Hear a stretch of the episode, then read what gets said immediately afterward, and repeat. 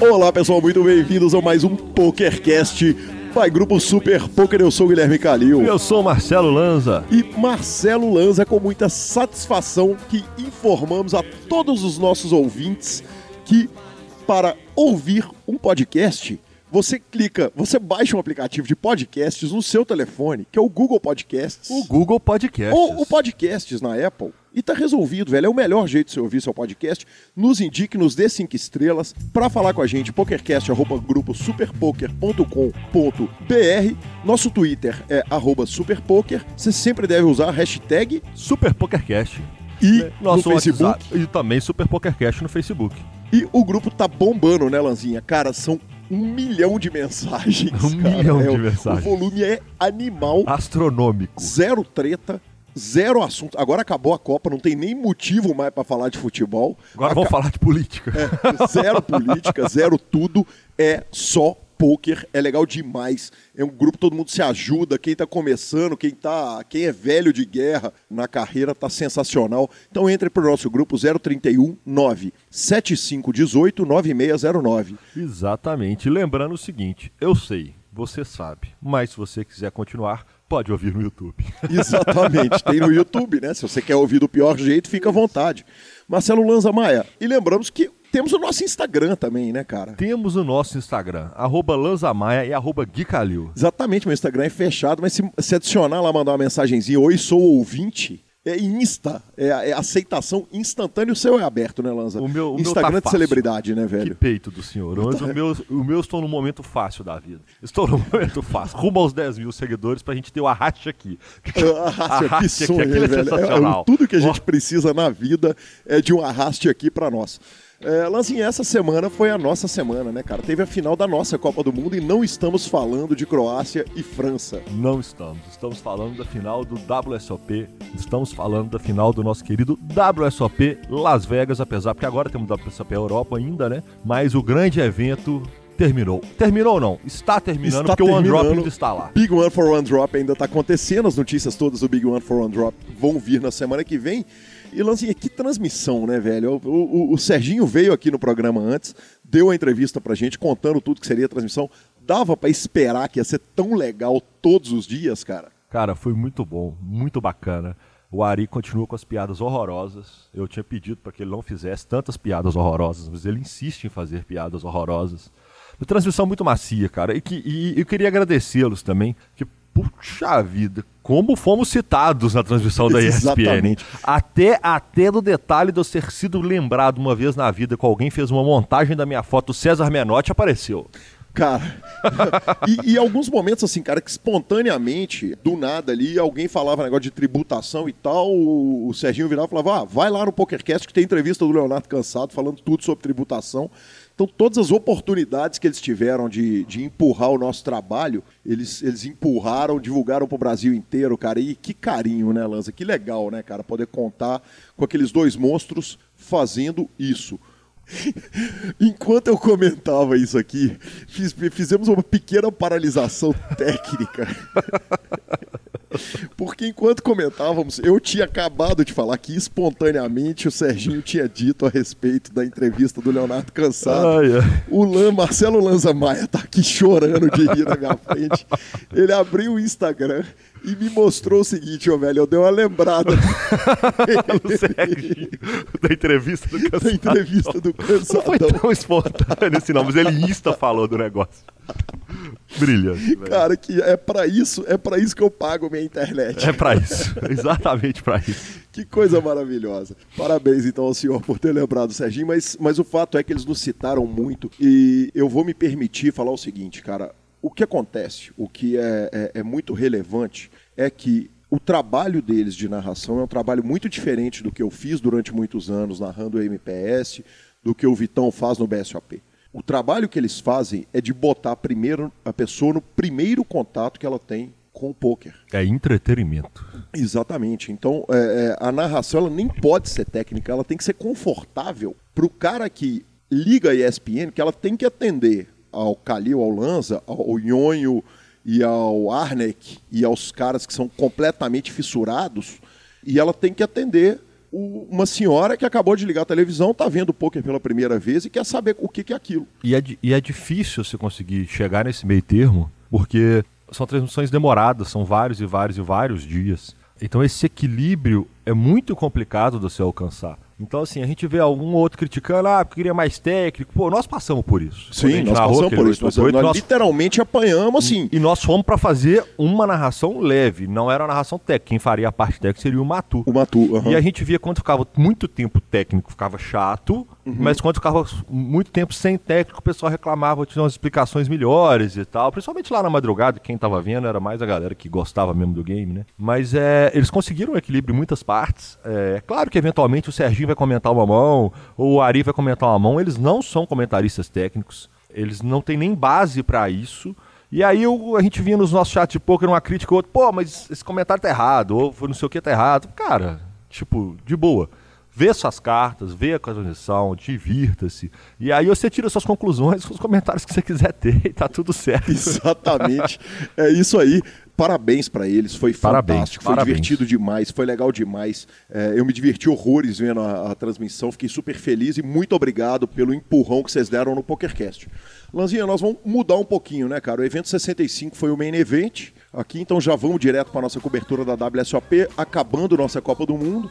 Hoje é o penúltimo programa que a gente fala dela. E vamos começar pelo evento 66. A gente vai até o final, todos os eventos que já acabaram. E depois a gente volta para falar do main event da WSOP, que é o, nosso assunto principal do corpo do programa, além da fantástica entrevista do mito Vini Marques. Que repercussão, hein, Lanza? Que ainda, repercussão cara. fantástica, hein? Cara, que Fantástico, legal, que homem. velho. Cara, Que como a homem. galera pirou. E eu falei o seguinte: quem gostou da primeira parte não sabe o que, que vem na segunda, né, cara? Sensacional, cara. Sensacional. E começamos, né, Lanzinha, pelo evento número 66.500 No Limit Hold'em. 1.351 entradas, senhor. Exatamente, Lanzinha, lembrando que todos esses eventos eles já aconteceram depois que acabaram os dias 1 da WSOP. Quem puxou esse torneio foi Long Shen Tan, dos Estados Unidos, 323 mil dólares. Ganhou de Lenny Levine, eh, também norte-americano, que levou 200 mil dólares. O campeão é um, um vendedor, um, um cara de imobiliária, de imóveis, um cara que vende imóveis. E falou: quando eu tenho tempo, eu vendo uma casa. Quando eu não tenho, eu jogo pôquer. Eventualmente, né? Eventualmente ele arruma o dinheiro fazendo um ou outro. Exatamente. E tivemos brasileiro na 18ª posição, o Alex Testoni, que arrumou 12 mil dólares. Bela colocação, Lazinha. Evento número 67, 1.500 dólares, pot limit Omaha Bounty, 833 entradas. Exatamente. Quem ganhou o evento foi o Anderson Ireland, puxou 141 mil dólares. Ele que fez o heads up com Matt O'Donnell, que puxou 87 mil dólares. Quando ele ganhou, é, o que ele disse foi o seguinte: é um jogo tão melhor que Texas Hold'em. Eu concordo, tá? Deixa eu te contar uma coisa.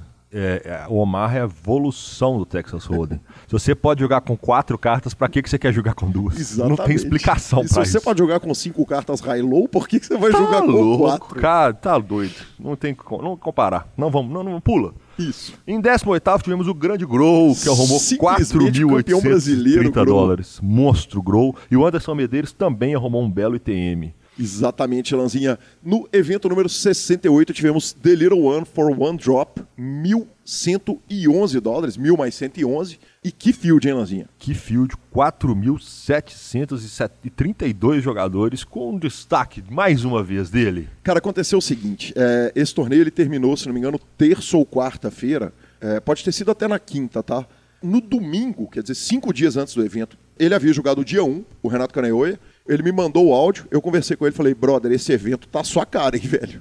Vamos que vamos. Se o Danilo falou que o evento grande lá era sua cara, o Giant, esse aí também é sua cara e, brother, tô, senti bem com a parada. Ele brincou, falou, pô, vão cravar, vão cravar, vão pra mesa final e tal. Eu virei e falei, cara, faz o seguinte, só me convida pra festa depois que você fizer a mesa final. E comigo tem uma grande vantagem, se a festa for uma balada com vodka e cachaçada total, eu tô dentro. Se a festa for em 10 dias de meditação, que ele também é do método De Rose, eu também tô dentro, 10 dias sentado meditando. Eu vou malandro- agradecer os 10 dias, meditando. só pra constar. O malandro não vai e me faz uma mesa final, professor Marcelo Lanza? Brilhante, segunda mesa final. Que WSOP que o moleque fez, hein? Que WSOP que o moleque fez. Sem dúvida nenhuma. É, o campeão foi o Guliang Wei, levou o bracelete para a China, é o quarto bracelete chinês. Ele que levou 559 mil dólares. O François Toschi da França, levou 345 mil dólares pela segunda colocação. O Kaneoya caiu na sétima colocação, levou 81 mil dólares para casa. Que WSOP fez Renato Caneoia? Brilhante, brilhante, brilhante. E tivemos em TM também o Francisco Pinha Correia, o Fernando Brito, de novo, Ale Fracari, Bruno Kawauti, Andrés Korn, Caio Rei, nunca teve no ferro, Marcelo Giordano, com o nome desse filho, Giordano, a gente conhece um Giordano aqui em BH, não tem escape, Marino Cândido e Renan Bruce. Exatamente, Lanzinha. E vamos para o evento número 69, 3 mil Pot Limit Omaha Six-Handed. Que delícia, 901 entradas. Quem puxou foi Ronald Kaiser. Coisa linda, hein? O holandês, 475 mil dólares, ganhou de Roman Louis, o francês, que puxou 293. Aliás, o que vem a França fazendo na WSOP com mais uma mesa final de main event. Cara, como os caras estão estão chegando. É, o Ronald levou seu primeiro bracelete e 475 mil dólares. Ele disse depois do título: Eu estou bem feliz, eu amo torneios de pot limit Omaha e vim para Vegas julgar isto. Exatamente. Assim como eu irei para o BSOP São Paulo na semana que vem jogar isto. Aí sim, Lanzinha. na posição de número 107, tivemos o João Simão com 4.687 dólares. Na posição de número 130, tivemos Expedito Neto, 4.487 doletas. Aí sim, arrumando uns pontinhos para você na aposta também. Ah, não, para mim. Não, para o senhor. Para mim, exatamente. Senhor. Os primeiros pontinhos na aposta, se eu não me engano. Hein? Uh, talvez, hein? Talvez, hein? Uh, Essa aposta número... que eu tô drawing dead. Exatamente. Evento número 70, 3 mil Limit Holding, Six-Handed. Nós tivemos 221 jogadores nesse evento. Exatamente. Quem puxa foi o Yasser Al-Kelidar, puxou 154 mil dólares, ganhou o heads up de Juha Help da Finlândia, 95 mil dólares. Não tivemos ITM brasileiro, mas tivemos ITM em português, Lanzinha. João Vieira, na oitava posição, arrumou 14 mil 871 dólares. Ele teve seis ETMs esse ano na WSOP. Que parada, hein? Tá, tá voando. Voando. Evento número 71, 5 mil dólares, no limit holding, 30 minutos level. Ó, oh, ele oh. apareceu. Ó, oh. ele apareceu. Eu escolhi o Filipinho errado. Que exatamente. Philip, escolheu o Philip Helmut. Phil Helmut Jr., The Poker Brett, puxa o torneio, crava o seu 15º bracelete. Quando cravou, virou pra esposa dele e falou, Honey, am I dreaming? Amor, eu estou sonhando. Cara, puxou 485 mil dólares, ganhando do Steven Volansky, também norte-americano, que puxou 300 mil dólares. Cara, inacreditável o que fez Phil Helmut agora, cara. Essa puxada de bracelete aos 45 do segundo tempo ali, já nos descontos. Impressionante. E, e ele usou uma, uma, uma expressão que eu vou pedir perdão por falar lá em inglês. Ele falou: I'm humbled, it's humbling. É, eu estou humilde me faz ser humilde isso. Se tem alguém que precisa de humildade, é o é, Phil Helmut, né, então, cara? É, falem o que quiser de Phil Helmut Jr. Fale o que quiser da pessoa dele na mesa. Eu não sei se ele é assim no dia a dia, eu não conheço ele para julgar. Então eu vou julgar as atitudes nojentas que ele tem toda vez que a pessoa, que a turma nossa tá com ele, a gente, os caras só reclamam dele. Que ele é arrogante, que ele é um idiota, que ele é crítico e tal, não sei o quê.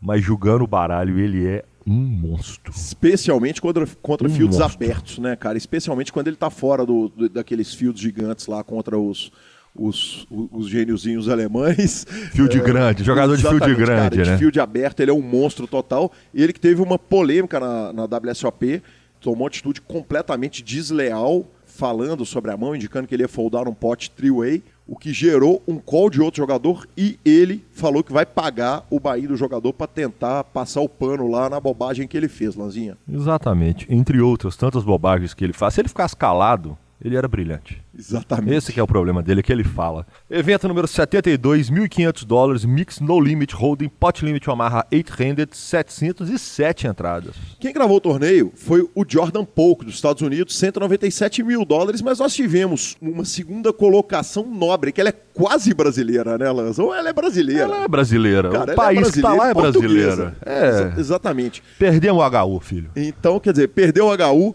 lamentável, uma pena, né, cara? Seria o seguinte, segundo bracelete brasileiro, e não a, a gente é, é, manda um grande abraço para os nossos ouvintes portugueses, mas a gente ia considerar o bracelete nosso, quer dizer, pô, se flamenguista pode considerar o campeonato do esporte como deles, a gente não, não pode considerar claro pode. o título do Fernando Brito como brasileiro. E só para falar, a gente fala que todo dia ele chega, ele tem 41 caches na história da WSOP e 783 mil dólares. Lanza. Então ele realmente chega. Exatamente, tá louco. E tivemos ITM brasileiro aí, já questionamos se Carlos Rei é Caio Rei. É Caio Rei. Nunca teve no ferro. Nunca teve no ferro. Então tá. Então, se for Carlos Rei, nos desculpe, por favor, alguém nos corrigir. Ele deve ser irmão do Caio Rei, se Pode for Carlos ou pai, Rei. talvez. Ou pai. É. Justo. Evento número 73, mil dólares, double stack, no limit holding, 30 minutos level, 1.221 entradas. Exatamente quem leva o troféu foi Denis Timofev, da Rússia, 200 mil dólares ele levou. Ganhou da segunda colocada, Leon Margits, que estava lá no 888 que nós narramos em São Paulo. É, ela levou 123 mil dólares. E na oitava colocação, Marcelo Lanza, ele, né, Ele, cara? Thiago Decano Nishijima. Que dó. Cara, que dó, cara. É uma pena mesmo essa, essa oitava colocação, mas, mas ele fez um post lindo nas redes sociais falando o seguinte, cara, eu só tenho a agradecer por seis, seis mesas finais de WSOP Seis mesas na minha finais. carreira. E um- Você e um imagina um bracelete. brasileiro que tem que ir para Vegas todo. Cara, o Decano é diferente, né? A gente estava comentando no nosso grupo do WhatsApp que o Decano é um cara que ele joga no- na, na 14 hora do torneio, ele está sentado como se ele tivesse acabado de sentar na mesa, né? 100% focado. Preparado pra É, isso, né? então É, é um monstro, né, cara? Ca- Vinão, o Vini Marques também falou a respeito disso. É, é- é engraçado que nós tivemos no mesmo dia, então nós pegamos o Kaneoa, o Nishijima e o Fernando Brita em questão de dois, três dias, no mesmo dia, as mesas finais todas e infelizmente não puxamos o segundo bracelete do ano. Isso, nós vamos dar aquela licença poética pro Lanzinha que chama o Caneoia, às vezes de Caneoia, Caneoia, É, Caneoa. Cane, cane, o Cane. Mas ele vai Kamehameha, já tá Kamehameha. para vir pro PokerCast, a gente discute a respeito do nome dele longamente. Tivemos ITM brasileiro também, né, Lanzinha? Marcos Neves em ITM. Parabéns, Thiago Nishijima, monstro, monstro sagrado do poker, instituição do poker nacional. Evento número 74, Big Blind antes, 10 mil dólares, No Limit Holding, Six Handed Championship, Campeonato Mundial de No Limit Holding. Uai. É, é, é Uai. isso mesmo. Ah, tá. É o Campeonato Mundial de Six, de Six Max, é isso. Exatamente, é o Campeonato Mundial de Six Max. Ah, Eu achei que você estava 355. falando, era de quem puxou. Ninguém menos que Sean Dib puxa esse torneio. É, ele que teve na reta final do Main Event. É o primeiro jogador do ano a ganhar dois braceletes. Isso acontece todo ano, né, cara? Quando, quando passa o Main Event, a gente fala, esse ano não vai ter dois braceletes. Chega o Joe Cada na mesa final e o Sean Dib vai lá e puxa o segundo bracelete. É, o primeiro bracelete dele tinha sido no evento 42, 25 mil dólares, pot limit Omaha, high roller, em junho, e nesse evento ele ganhou 1 milhão e 400 mil dólares. No evento que ele puxou agora, no Six Handed, ele puxou mais 814 mil dólares e ganhou o heads up do Paul Volpe, o francês que puxou 503 mil dólares, Lança. A curiosidade é o seguinte, esse heads up já, acontece, já havia acontecido em 2015 e quem ganhou foi também o Sean Deeb. Então, o Paul Volpe está com a síndrome de Vasco da Gama aí, dois vice-campeonatos para o Sean Deeb, cara. Entendi. Os vascaínos vão ficar bem felizes com o senhor agora. Não, e os flamenguistas, depois que eu falei que o título é do esporte. É, meter na nós tamo- polêmica Nós estamos brigando com o futebol inteiro, né, João? Vamos arrumar uma falinha pro Cruzeiro aqui que a gente arruma Ah, não, mas aí, aí, é lado. aí tá em casa. O evento número 75, The Closer, 1.500 dólares, no limit holder, 30 minutos level, 1 milhão de dólares garantido. Não estava fechado até, o- até a gravação desse Então, programa. The Closer, no closer. No closing Ok. for, for the closer. Ok. Evento número 76, 3 mil dólares, Horse, 3 mil, 354 jogadores. E mais um monstro. E mais um monstro. Brian Hastings puxou o torneio, foi seu quarto bracelete de ouro. E ele falou o seguinte: eu estou num estágio diferente da minha vida, eu estou me casando, estou querendo comprar uma casa. Que Que peito, peito, hein? velho. Que peito. Que pachorra. E é, essa vitória me ajuda muito com, essa, com esse objetivo. Ele puxou 233 mil dólares. O segundo colocado, Andrew Brown, norte-americano também, puxou 144 mil dólares. E na 37 colocação, Felipe Mojave Ramos. Exatamente. Evento número 77, 50 mil dólares, No Limit Hold'em, High Roller, Big Blind antes, 128 jogadores.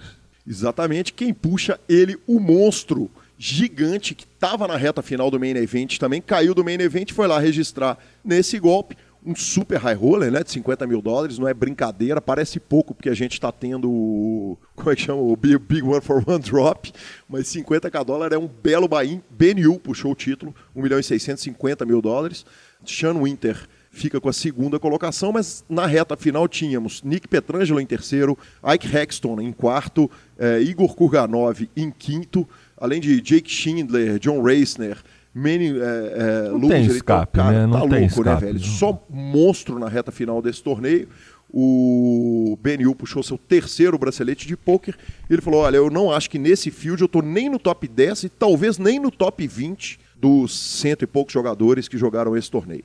E vamos então agora para o main event, é isso? Vamos falar um segundinho, rapidinho. A gente tem que cortar o programa porque tem muita coisa para falar da aposta nossa. Tá. A, a aposta nossa, rapidinho, é o seguinte: meu time era Mike Lear, Daniel Negrano, Chris Ferguson e João Simão. Ok. O seu era Justin Bonomo, Stephen Chidwick, Phil Ivey e Felipe Mojave Ramos. Ok. O senhor foi trucidado na pontuação, eram 100 reais por pontuação e mais 100 reais para bracelete. Ok. O Big One for One Drop não conta para o torneio, então a, a pontuação já está resolvida, eu já estou 100 reais ali na frente da aposta, mas ainda estamos tendo o Big One for One Drop, que tem três jogadores seus vivos e um jogador meu que se vencer a aposta toda foi em voo, nós vamos empatar 0 a 0 Tende um empate. Eu não sei. Filipinho não sei falou porque que vai Daniel rodar. Negrano tá lá e. Vai ser HU dos dois. Aí, Aí nós vamos dobrar a aposta. Aí Tudo ou nada. tá fechado. Peguei. Aliás, se for HU dos dois, Peguei, tá dobrada a tá aposta. dobrado. Dobrou nada. Ok.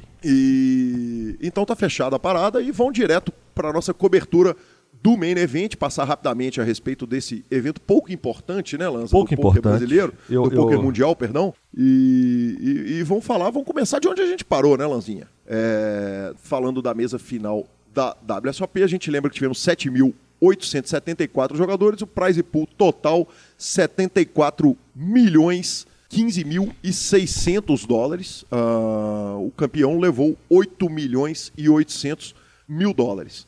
Gente vai dar uma passada rápida pelos, pelos dias 4, pelos dias anteriores. Vamos começar pelo dia 4, né, Lanza? O Ricardo Souza liderava os cinco braceletes e nós tivemos algumas importantes eliminações do dia que nós vamos citar nome a nome, porque esses monstros merecem ser citados. Grande Galo Preto, Rafael Teles na, na posição de número 1127, arrumou 15 mil dólares. Marino Cândido em 1081. Fernando Caran em 938, arrumou 17.025 dólares.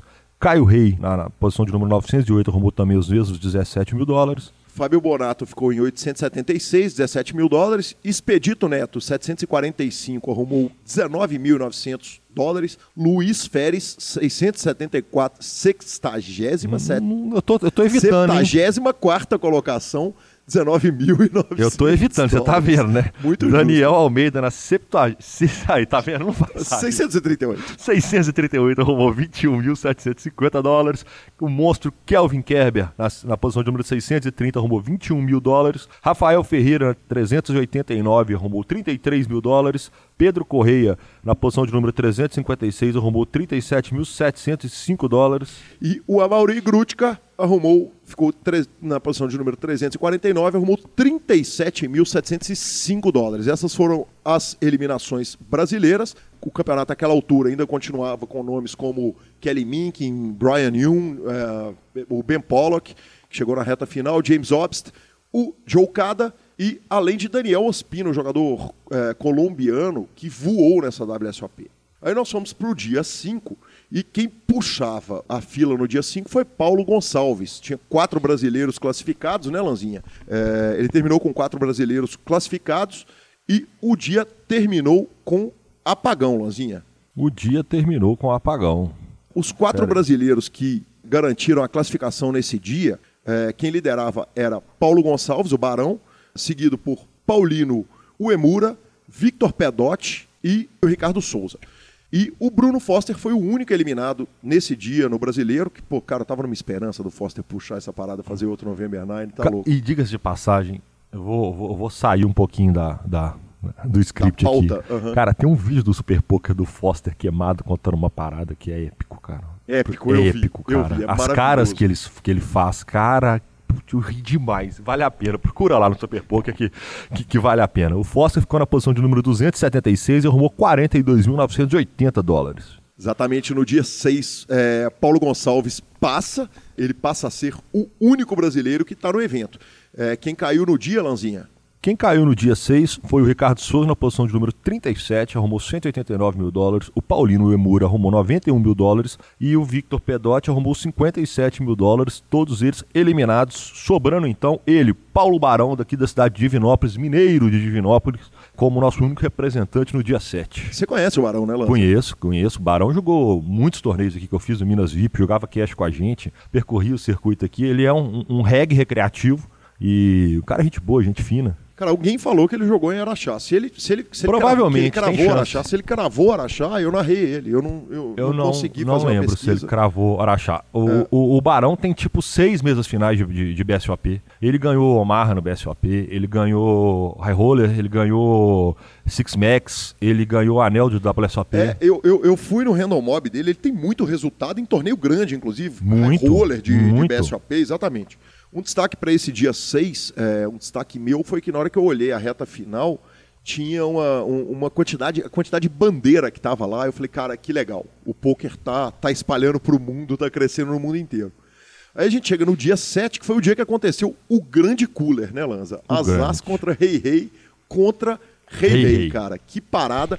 Nesse dia, o Paulo Gonçalves foi eliminado. Ele ficou na vigésima, super honrosa, vigésima primeira colocação de 7.874 inscritos e levou para casa 282.630 dólares. Que Bela premiação. delícia, hein, hein? Lanzinha? Bela premiação, bela premiação. E então, parabéns aí ao nosso Paulo Barão, Paulo Gonçalves, lá de Divinópolis, que conseguiu essa fantástica chegada aí, essa Quase fantástica deu, reta né? final. quase Quase, tivemos, deu. quase colocamos um brazuca na, na, na mesa final. E como torcemos, né, Lanzinha? E aí chegamos à nossa mesa final, né? Quando foi formada a nossa mesa final, ela chegou com o, com o Nicolas Marion. ah, Manion. Manion, Manion, exatamente, Manion. exatamente. Norte-americano chegou liderando o torneio, Lanzinha. E quem chegou também foi ele, campeão do mundo de 2009, há 10 anos atrás. Ele puxou.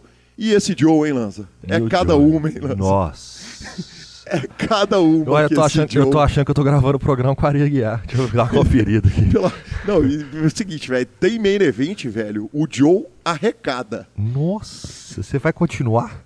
Porra, se o Arim pode na ESPN, por que, que eu não posso no PokerCast? Jesus amado. Você tá de parabéns. Você, você preparou isso? Eu preparei, você- eu preparei. Tá, então é justo. Aliás, é eu contei pra algumas pessoas que eu não vi a hora de sentar com você pra gravar pra soltar essas piadas horríveis, Nossa cara. Olha que sensacional, olha que delícia. Que aborto, meu Deus. Pois é, então o Joe Desculpa, ouvintes, desculpa a sociedade pelas piadas horríveis. Ah, a mesa final foi, foi legal pra caramba, né, Lanza? Vamos fazer uns comentários aqui. Foram três dias, né, de gerais, transmissão. Foram três dias, exatamente. No primeiro É. dia caíram três, no segundo dia cairão mais três, e no terceiro dia. É, ah, então no, no primeiro dia cai o Antônio Labate, que ele tava short stack. Ele, Uhum. ele, é o, ele é o terceiro cara a pagar o Rei Rei na parada, na hora que, que estoura a bolha.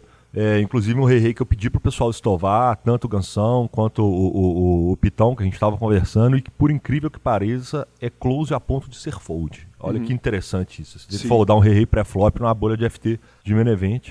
É, O, que eu, o que eu havia ponderado, Lanza, é que exatamente por isso, pode ser que dependendo do level que ele tá ali com aqueles jogadores, ele pode entender que os caras estão é, apertando essa bolha mesmo e acabar pagando com o Rei Rei. Mas depois eu ouvi uma entrevista dele com o Remco, em que ele fala o seguinte: eu não precisava ter tomado a decisão tão rápida, eu podia ter tomado mais tempo para tomar a decisão correta e, e ele considerou um erro. Ele falou: "Ah, eu vou sonhar uns dias hoje. Na hora que eu acordei hoje, a primeira coisa que eu pensei foi nisso e certamente durante as minhas noites e manhãs eu pensarei a respeito disso. Justo. Então o francês Antônio Labate foi o primeiro, foi o primeiro eliminado em nono. Na oitava posição, o Artem Metalide da Ucrânia. Na sétima, o Alex Linksey da Austrália. É, e aí só sobrou o time americano. Na sexta posição, o Aran Zobian. Na quinta, ele, Joicada. Okada. Na quarta, o Nicolas Manion. Na terceira, o Michael Dyer. E o HU, de- que durou exatos 11 horas, 12 horas, 10 horas. 10 horas. O Tony Myers perdeu para o John Sim, que foi o grande campeão, que arrumou 8 milhões e 800 mil dólares. Exatamente, Lanzinha. O Joe Okada caiu, é vale, vale dizer que o Joe Okada caiu na quinta colocação, 2 milhões e 150 dólares. Foi embora da WSOP, não conversou com ninguém, não Pode falou com a opinar? mídia. Pode opinar. Pode fazer uma, uma opinião, e aí não é técnico de leigo? Cara, o programa é seu. Você pode falar Eu acho a jogada quiser. do Joecado horrorosa, que ele tribeta show 40 e- 47.7 blinds de par de 10. Eu acho muito ruim, porque ele tem muito edge nessa mesa. Ele não tem por que colocar 50 bebês no, no meio da tela com par de 10. E da mesma forma, e tão horrorosa quanto eu acho o call do, do Tony Miles de Asi Rei Off naquela parada. Horroroso, criminoso também. Enfim, eu só acho ruim, porque eu sou um cara tight. Aham. Então, eu, como sou um jogador tight, eu não gosto de ficar colocando esse negócio de 50 blinds para um lado, 50 blinds para outro, call para flipar. Eu, eu, particularmente, acho muito ruim. Enfim. É isso. comentário. É isso aí. E, ô Lanza, no heads up a gente teve um monster bluff do Miles, né, cara? O Miles deu um bluff overbet pot ali de, de 7 high. Foi inacreditável, cara. Se o John Sim desse o call, ele tinha mandado o Ari e o Serginho pra casa cedo. Não tinha jeito dele dar o call, porque ele tava tipo com um par de quatro, que era o quinto, o décimo oitavo par da mesa. Mas o Miles seria uma bela história, né, cara? Um cara recuperado de drogas, de álcool. Mas, mas Que eu foi, achei. Né? Que foi, né? Foi, Que foi uma bela né? história. Porque foi uma bela história. Foi uma bela história, mas segunda colocação ela vira meio que um pé de página, né, Lanza? Que Mas é um pé de página com 5 milhões e meio de dólares. né? sem dúvida, É um belo pé de é um página. belo pé de página.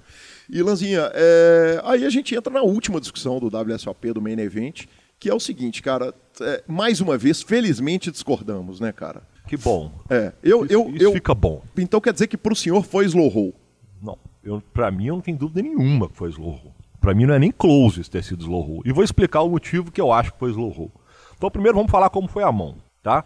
Os blinds estão 2 milhões, 4 milhões com ante 500 mil. O sim faz tudo 9 milhões com, com rei valete. O Miles resolve, é, escolheu a hora ruim para tribetar essa mão. Ele tribeta um dama 8, faz 34 milhões de dama 8.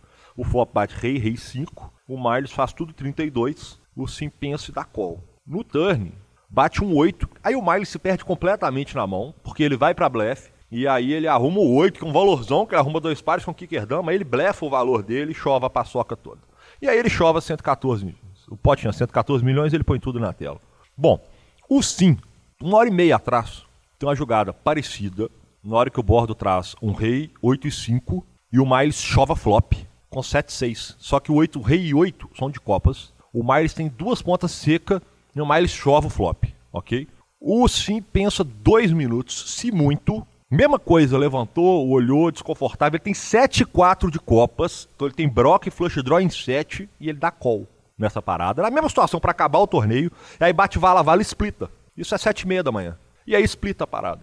E aí eu vou, te, eu vou pensar, eles têm o mesmo stack da hora que aconteceu. Ele pensou um minuto e meio para dar call com brock e flush draw. E trincado ele vai pensar 6 minutos naquela situação. Não- eu não consigo entender na linha de raciocínio que ele mesmo fez ao longo do torneio. Ele pensar em 6 minutos, eu de fato achei roll. Achei mesmo. Eu, eu, apesar de respeitar a sua opinião, acredito no seguinte, cara. É um jogador que está jogando, primeiro, por um pay jump, que ele é muito representativo, são 4 milhões de dólares, se bem que para pessoa física, pouca diferença faz 8 milhões ou 5 milhões de dólares, 9 milhões de dólares. Tá ou rico 5 de todo jeito. É, exatamente. Claro que faz uma diferença absurda, mas, Mas a tá diferença, jeito. tá, a diferença tá em você ser o, o campeão reinante de, de um ano da WSOP, a glória, a fama, a história, a- o peso.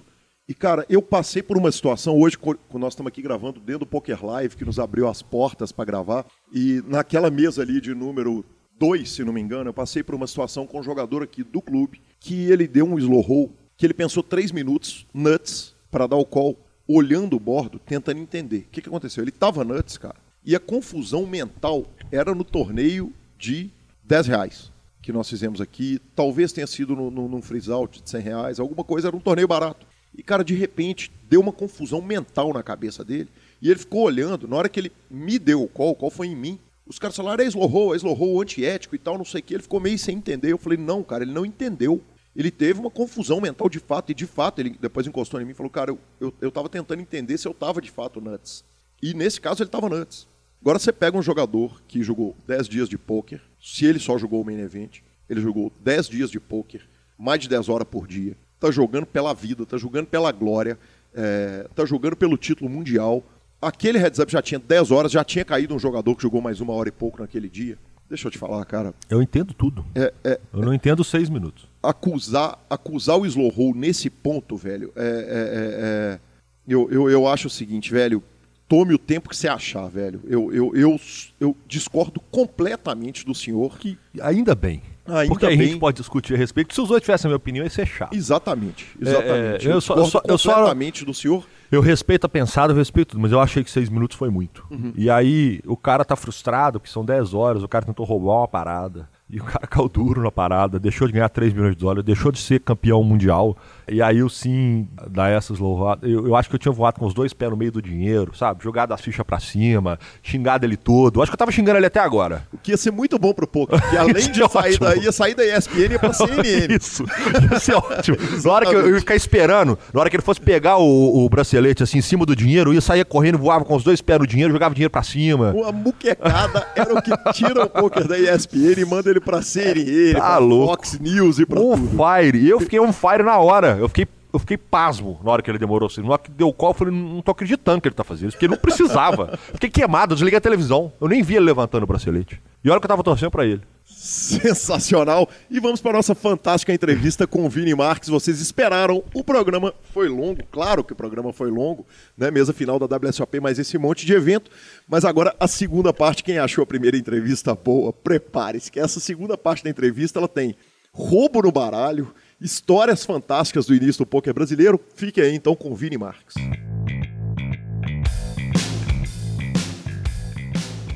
Vini, eu queria falar um pouquinho a respeito da- da- desses jogos clássicos aqui de São Paulo, cara. Porque você viveu o momento do poker que só você viveu. Quer dizer, é, primeiro ah, era meio velho oeste mesmo, antes, antes do, do, do- do federal e companhia regularem a parada, regulamentarem a parada. Eu imagino que o rei que devia ser cobrado do jeito que fosse, o baralho era do jeito que era, o dealer era do jeito que era quando eu falo eu sou dinossauro, mas quando eu entrei você já era dinossauro, você já tava lá, você, exatamente, você tá louco.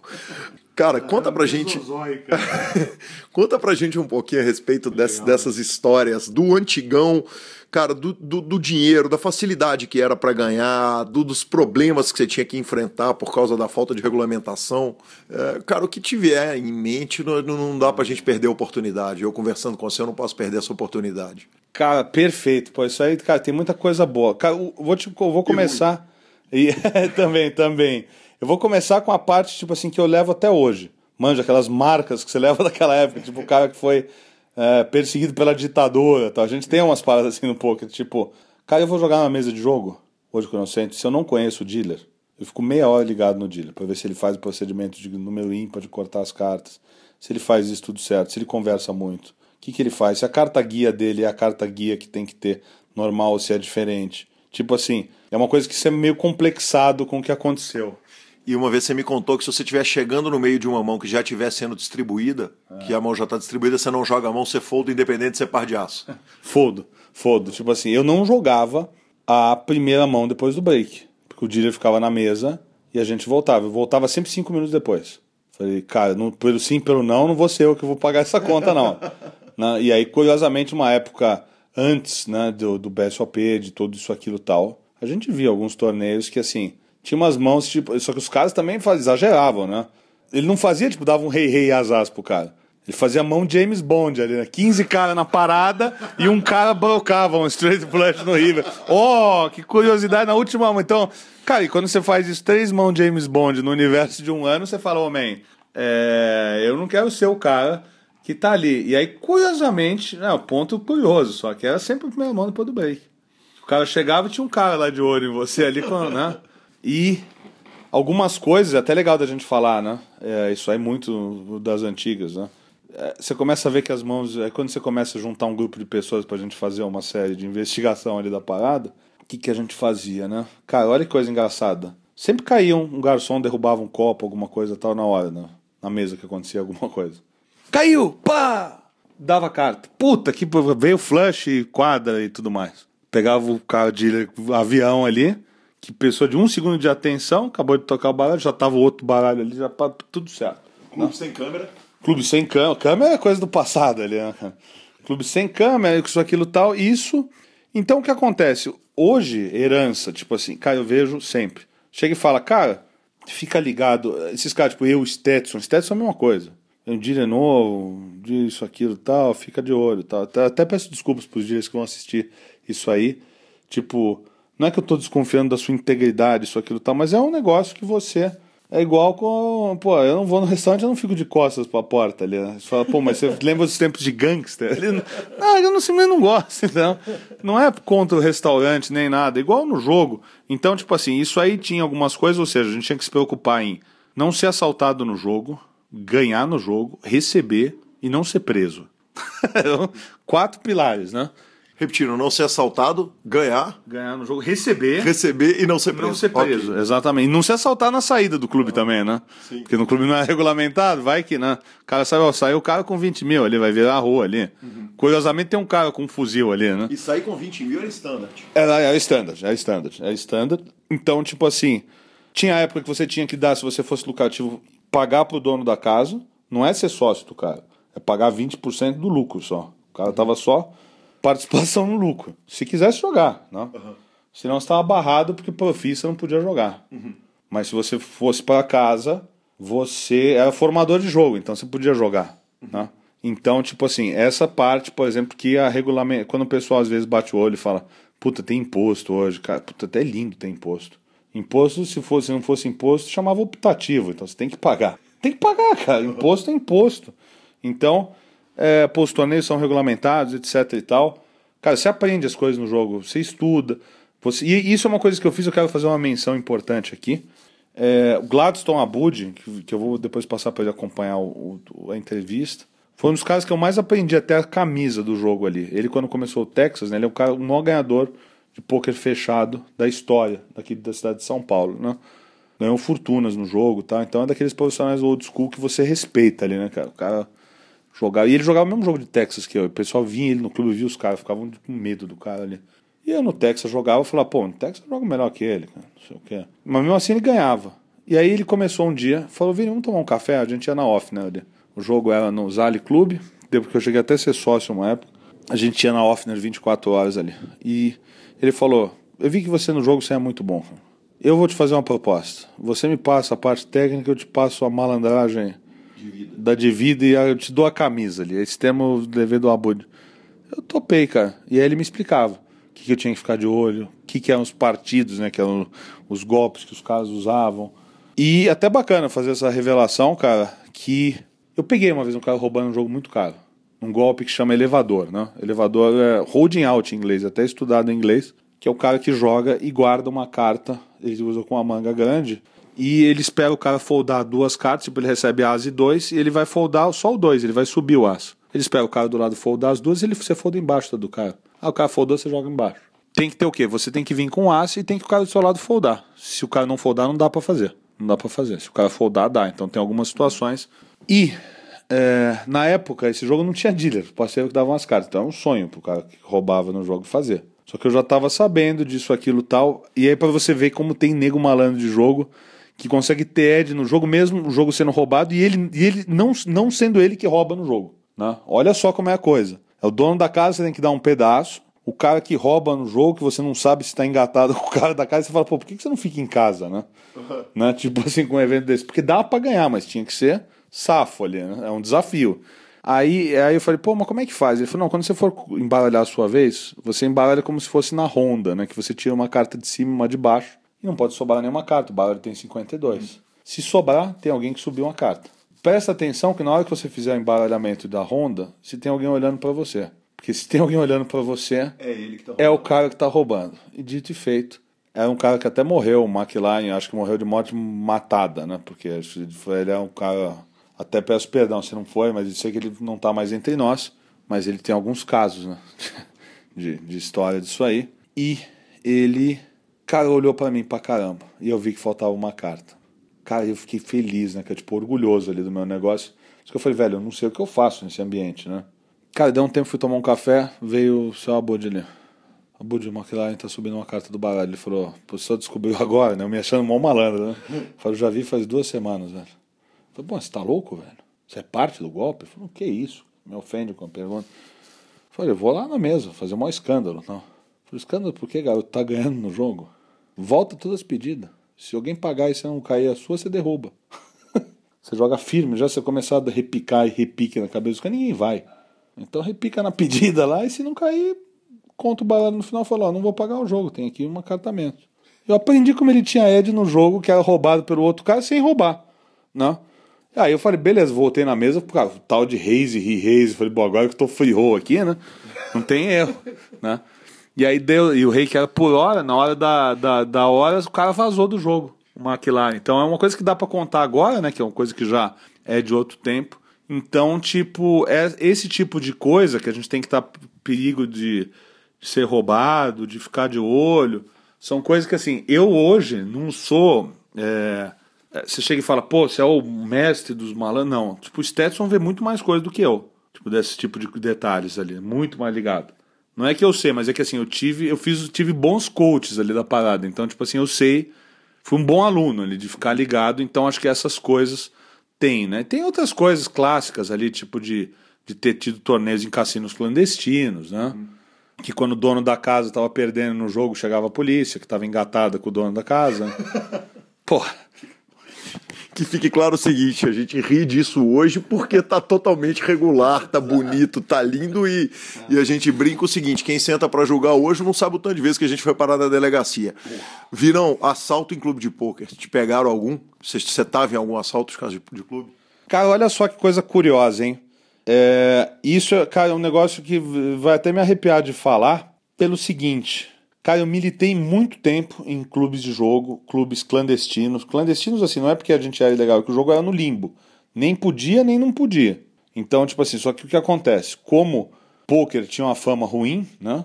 Até o cara descobrir que era limbo, você já tinha ido pra delegacia. Delegacia eu fui algumas vezes. Assalto eu nunca tive nenhum. Olha que coisa louca, cara. Gente- é claro que é um, é um programa de poker, a gente não tá aqui pra falar de crenças individuais, fé e essas coisas todas. Cara, eu hoje sou um cara. é, eu não gosto muito da terminação ateu, agnóstico, etc e tal. Cara, eu simplesmente acredito no cosmos ali. O que é, o que foi, o que sempre vai ser. Mas acho que, tipo assim, deve ter uma organização maior que isso, mas a gente não. É, é incognoscível, é uma coisa que você não vai poder conceber, então não, não, não paro nem penso nisso aí. Né? Eu simplesmente acredito que a vida que vale é essa daqui e ponto. Sou um cara muito mais cético com coisas do sobrenatural, etc e tal. Cara, o Vitão organizava o torneio de pôquer e ele organizou 72 eventos de pôquer em São Paulo. Eu joguei 71. O único que eu não joguei foi onde teve o assalto no Paradise que deram uma coronhada na cabeça do meu irmão. Cara, é muita coincidência, então. Foi lá, foi quando mataram? Mataram um segurança, é. Mataram um policial de tipo. Cara, é uma loucura se você for pensar que eu joguei todos. E nesse dia eu fui pra jogar, não me senti bem e fui embora. Pra um cara que é muito cético e muita coisa, é muito esquisito, né? Você fala, cara, né? Até, até olha pra cima, né? De vez em quando eu falo, velho, se você tá aí, desculpa, velho, mas assim, tipo, nunca tive presente, né? Nunca tive presente. É, muitos amigos tiveram, meu irmão mesmo, né, que é o diretor de torneio. E nesse dia eu tava no clube porque tinham assaltado um outro clube e foram lá avisar. Cara, assaltaram um clube que era do Ivo Noal, cara. Tipo, tem que ter muito peso. Matar um policial e assaltar um clube que era do Ivo Noal. Tipo, os caras, né? Não sei o que foi feito da vida deles e tenho até medo de perguntar, mas é. Nesse dia, cara, eu nunca tive presente, né? Já tive presente em várias, né? Polícia invadiu o clube, né?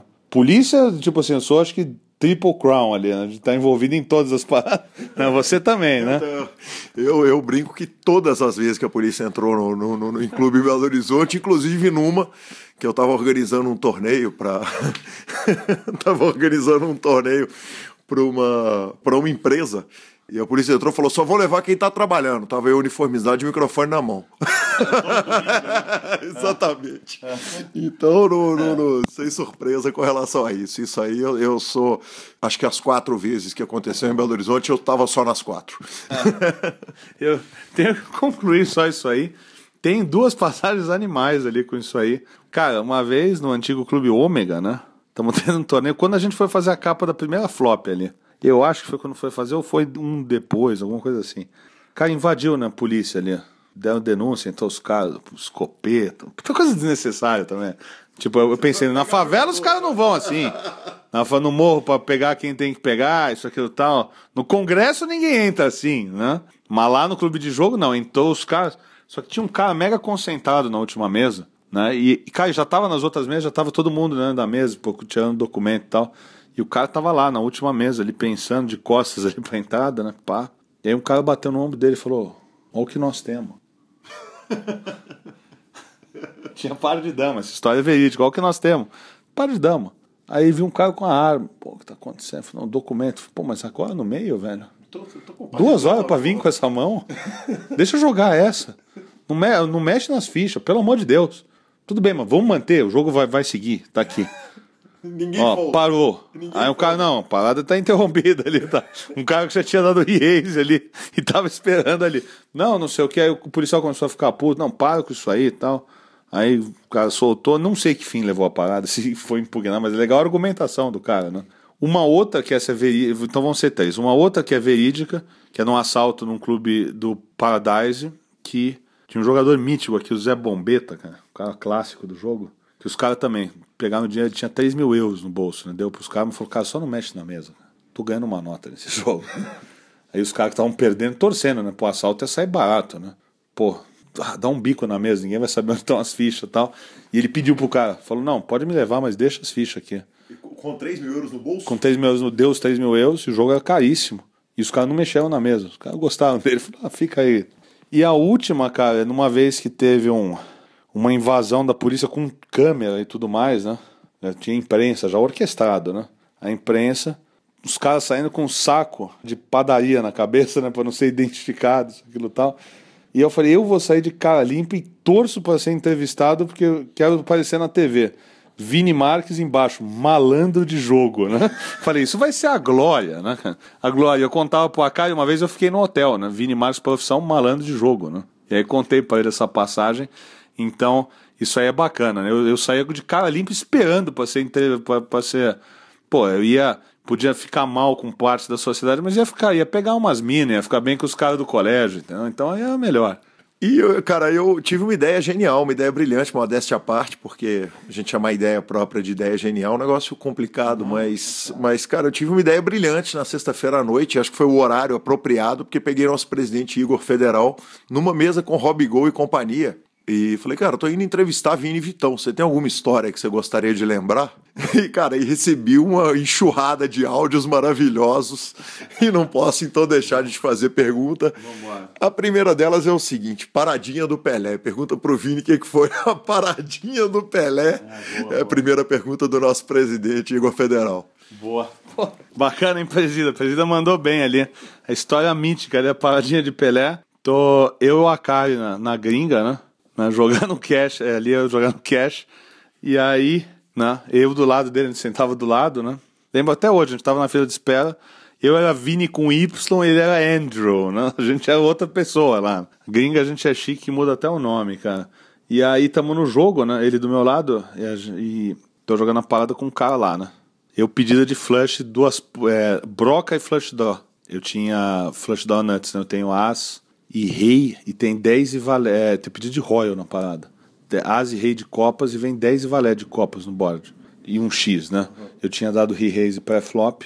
E o jogo era 10 e 20 dólares. Eu tinha, sei lá, uns 3.500, 4 mil dólares na frente. Eu tava ganhando uns dois pau e um monte de gente cheio de ficha e tal.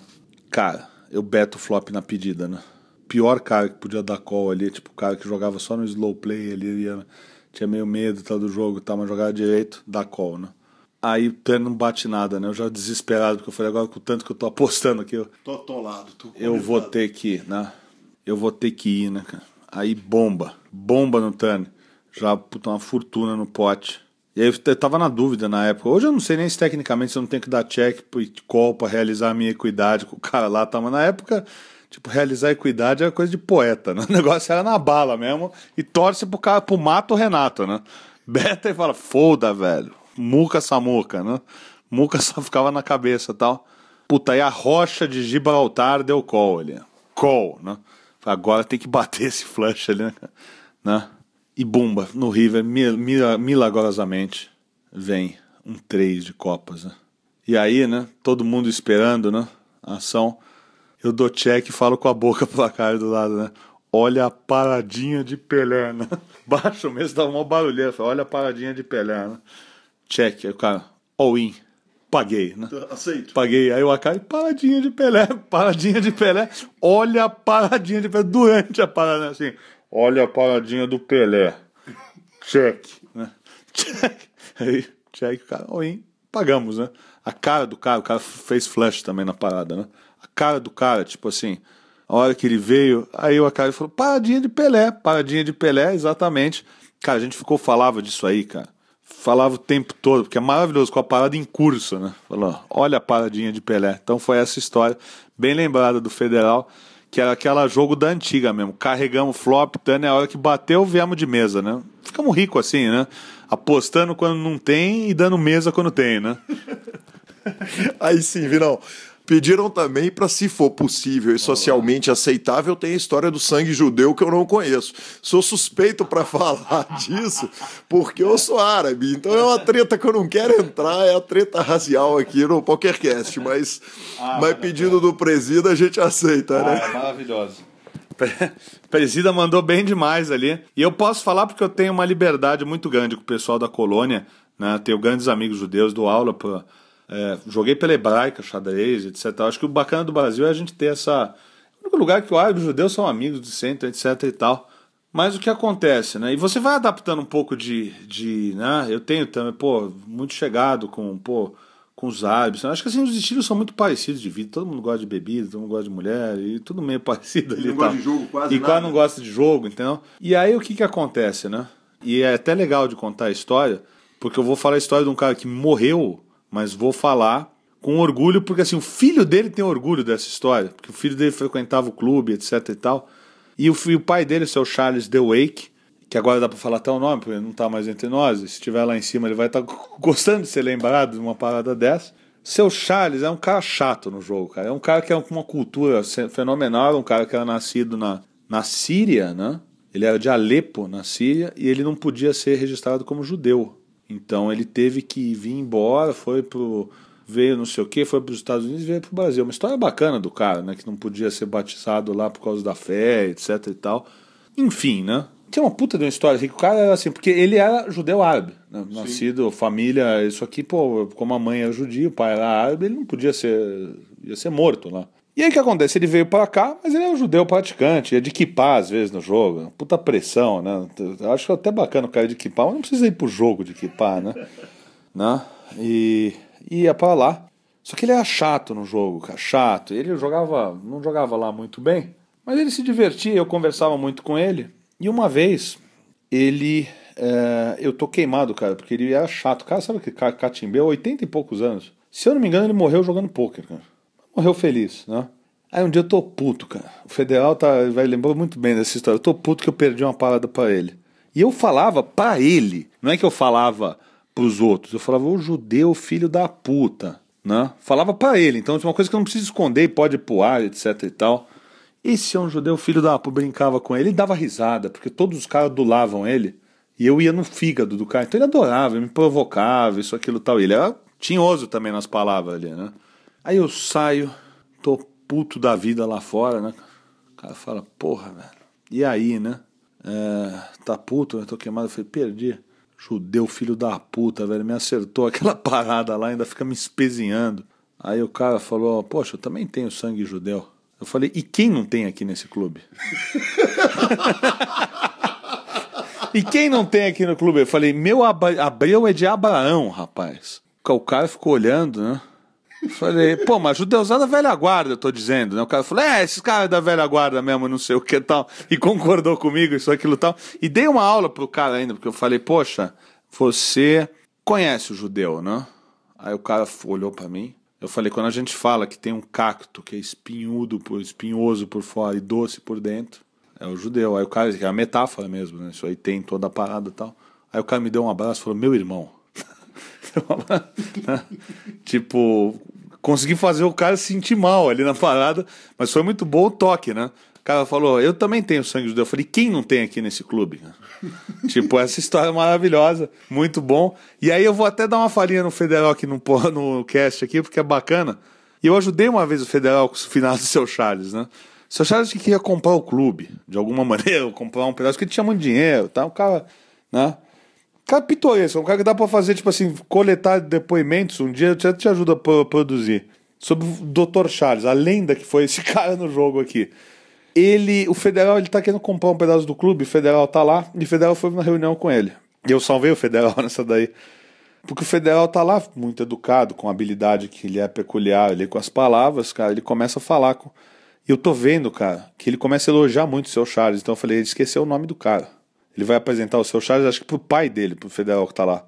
Pai, esse aqui é uma das figuras mais respeitadas, né? conhecidas, articuladas, presentes, né? Tipo, ele não tá vindo o nome do cara, né? Eu falei, quem não conhece o seu Charles aqui no clube? Ele falou, o, o pô, o sensacional Dr. Charles, né? Ele né? começou a elogiar tanto o cara, tipo assim, olhando pro lado, assim, falando alto e tal. Aí eu falei, quem não conhece o Dr. Charles, o seu Charles, né? Aí o seu Charles, meu pai, tal, não sei o que, até ele deu uma piscadinha para mim, né? Tipo, né? Aquela parada ali. Então, maravilhosa para, para o seu Charles Federal, o meu grande ídolo ali na, na, na, na, retórica, na argumentação. Então a gente tinha, a gente sempre lembra dessas passagens ali. Então fica bacana essa essa daí, tipo assim, é uma história do Federal dentro da entrevista aqui que ele vai gostar de, de escutar. Vinão, o Doyle Bronson conta que na carreira dele, em três ou quatro ocasiões, alguém morreu na mesa e que em todas, depois de levado o, o corpo, o jogo continuou. Você passou por isso? Porque você jogou com a velha guarda, que é bem da velha, hein, cara? Pô. Tem uma história bacana, né? A gente tá, tá no documentário da, da Copag, eu e Vitão, do Dia do Baralho. Meu avô, né? Um grande incentivador que a gente tinha no jogo. Só fazer uma introdução, eu falava. E ele jogava ainda, tipo, poker fechado no clube, né? Meu avô morreu com 80 e lá vai fumaça. E eu falei, vô, e o seu jogo lá não forma? Ele falou, cada dia morre um parceiro. Tá acabando a roda, eu sou o mais novo ali então, tal. Não sei o que. Até brincava, né? Que a gente tem tudo gira de poker, meus primos jogam poker e tal. Uma vez eu ligo pro Vitão e falo, Vitão, como é que tá o vovô? Ele falou, tá com cinco blind. tá com cinco blind, vai passar o blind ali. Cinco né? blind, e, e, e é, é, tipo, e a gente brincava até com ele, que ele morreu muito lúcido ainda, né? Eu jogava dominó com ele, né? Até no hospital, não sei o que tal. E a gente brincou, né? Que falou que isso aí dele, ele achava o máximo, cara. Fazer esse trocadilho com o jogo e tal. Né? Pô, isso aí ele entendeu o jogo, ele ria pra caramba. Então isso é do caraco, né? Você poder falar isso aí e saber que onde quer que esteja, se é que tá em algum lugar, vai achar legal isso aí. Agora, cara, do cara morrer na mesa, tipo assim, eu lembro de estar nos Estados Unidos e ter um regulamento para o que, que acontecia em caso de morte do cara no jogo. Eu já achei estranho, né? Falei, cara, os caras são. Tipo assim, até onde que as fichas. O cara é considerado all-in, né? Se ele morre, né? Uai, que isso? Se ele morre, ele é considerado all-in se ele tá envolvido na parada. Tipo, se ele tá envolvido, se ele betou o flop turn e morreu do turn pro River, vai all-in até onde ele colocou no turn e o dinheiro é retirado para a família do cara, o responsável.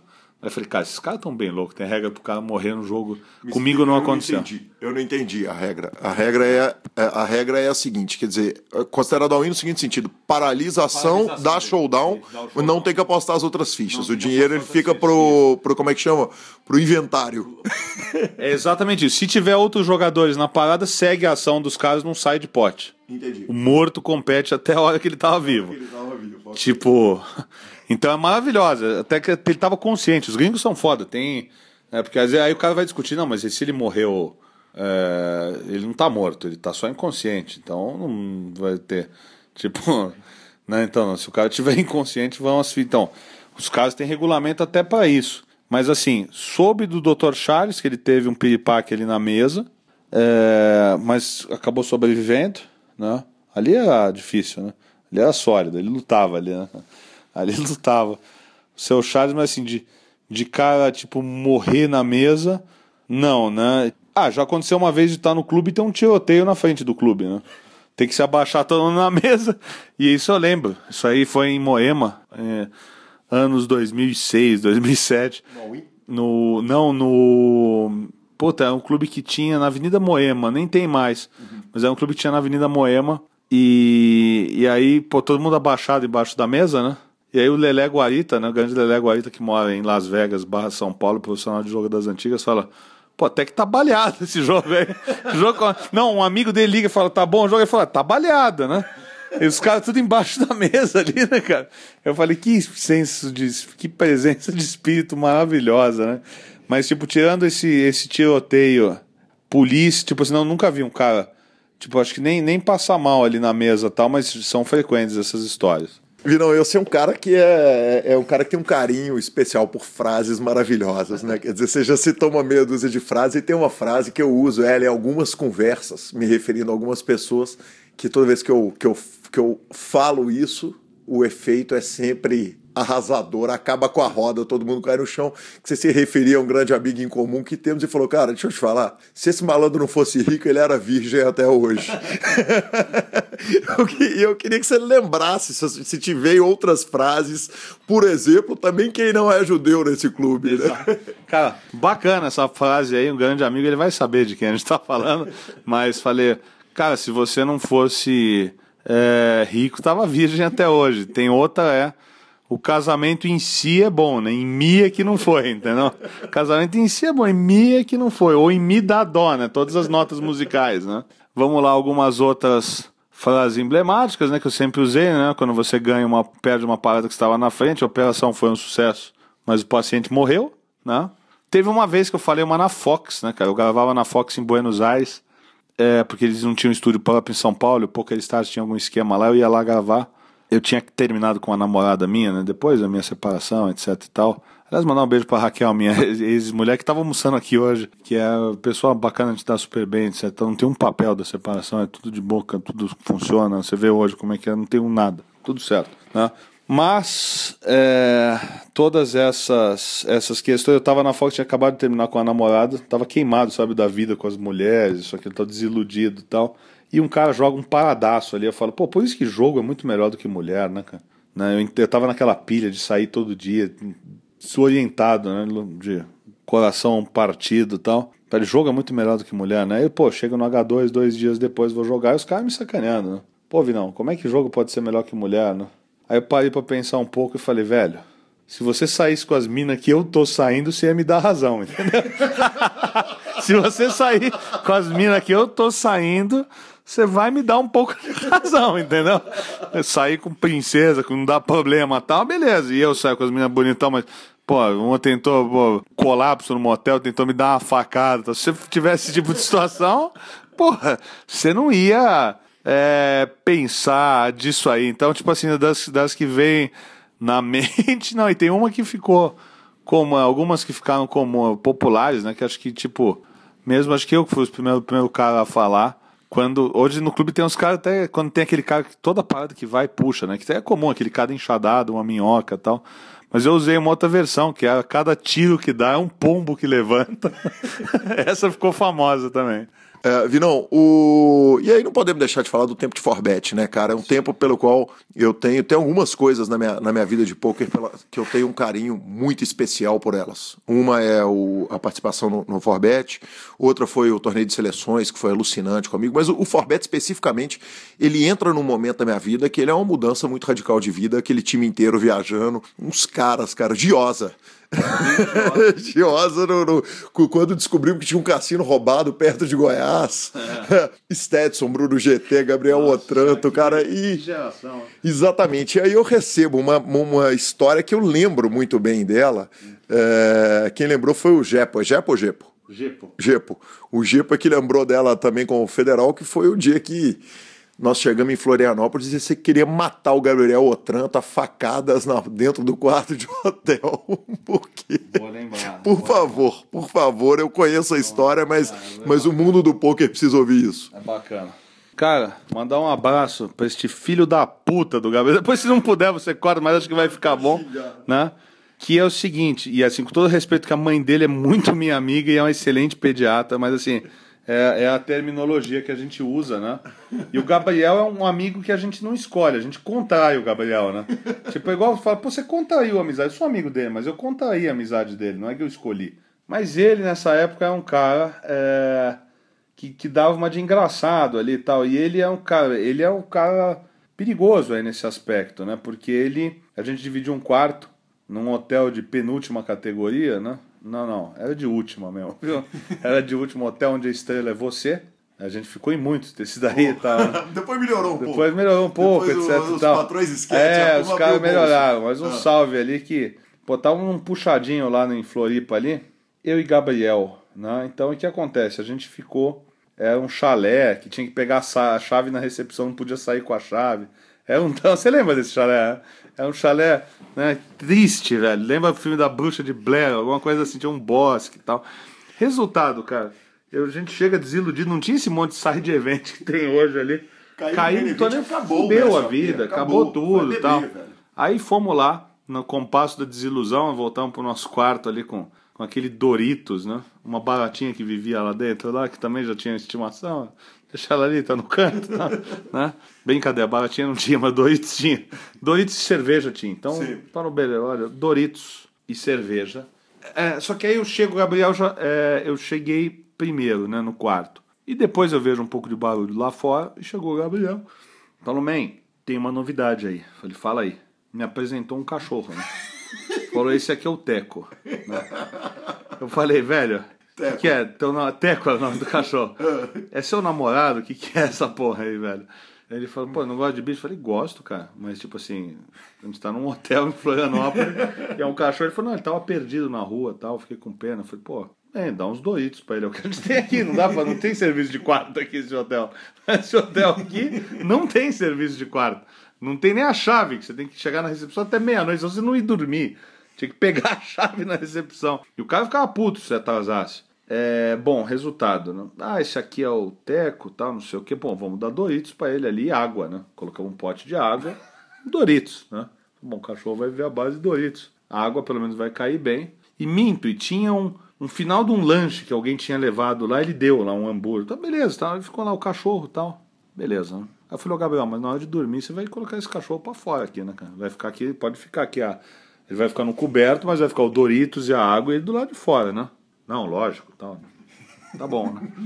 lógico do Gabriel, nada é lógico pro Gabriel. Tá bom, só que eu tava num, num é um é um aquele chalezinho, se você bem lembra, tinha uma cama de casal dentro de uma de um dos quartos e a outra é uma cama que é um sofá cama que ficava ali. Eu obviamente é mais velho, fiquei na quarto casal que tinha porta tal.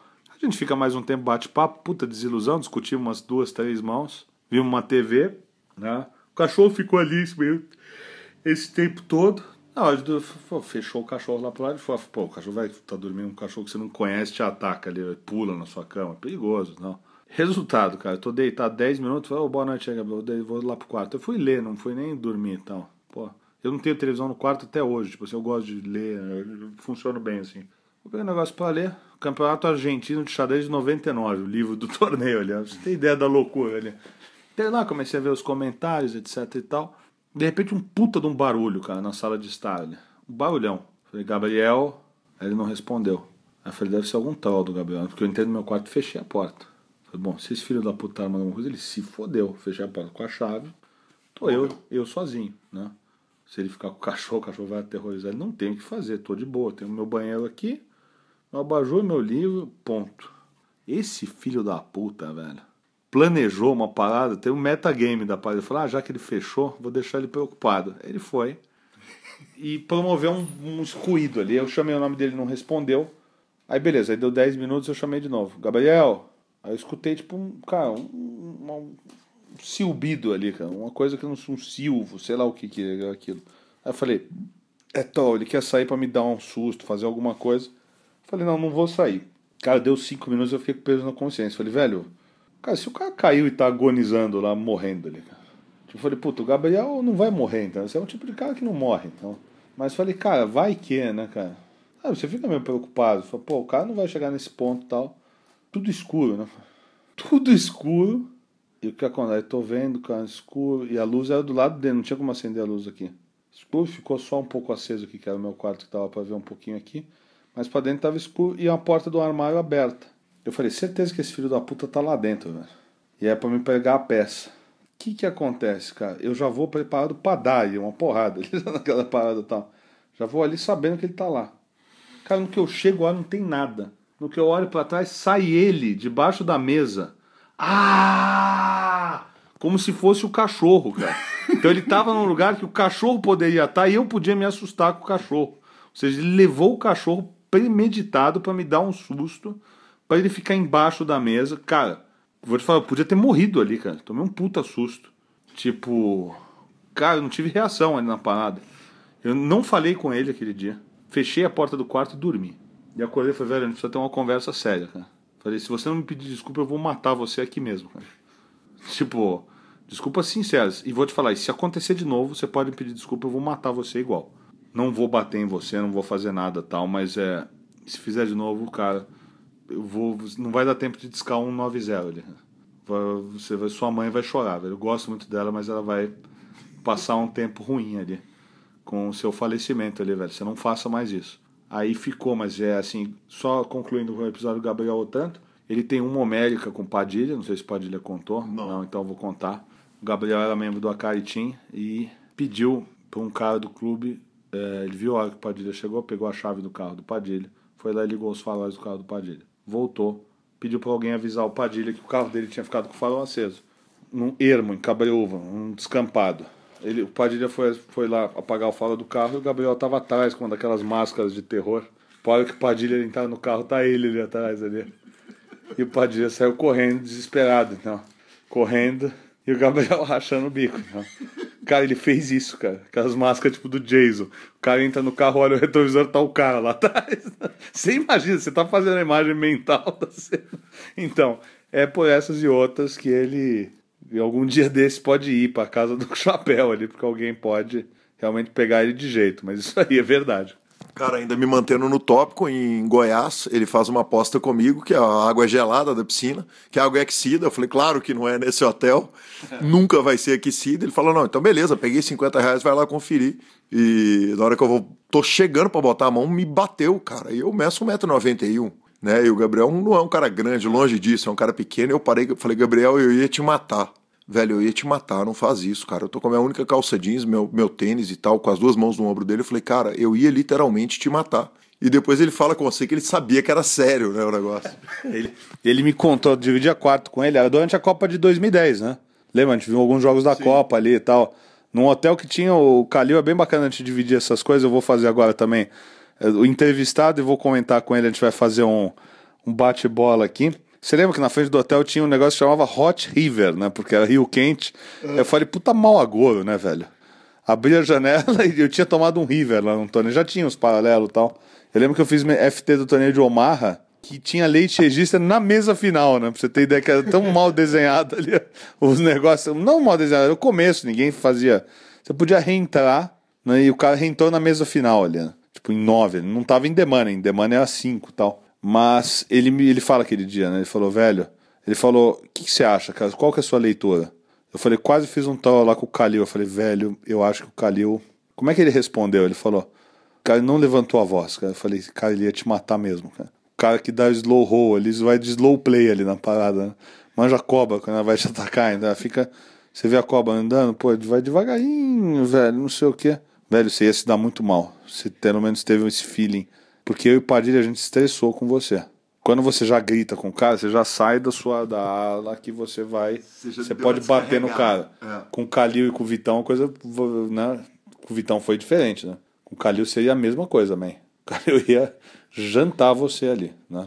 Então, é uma figura é, ímpar, né? E lembrar de algumas outras coisas do Forbet daquele ano, né? A delegação, vamos, vamos ver, Calil, você me ajuda a lembrar os 15 nomes ali. Eu, você, dois. Eu, você. É...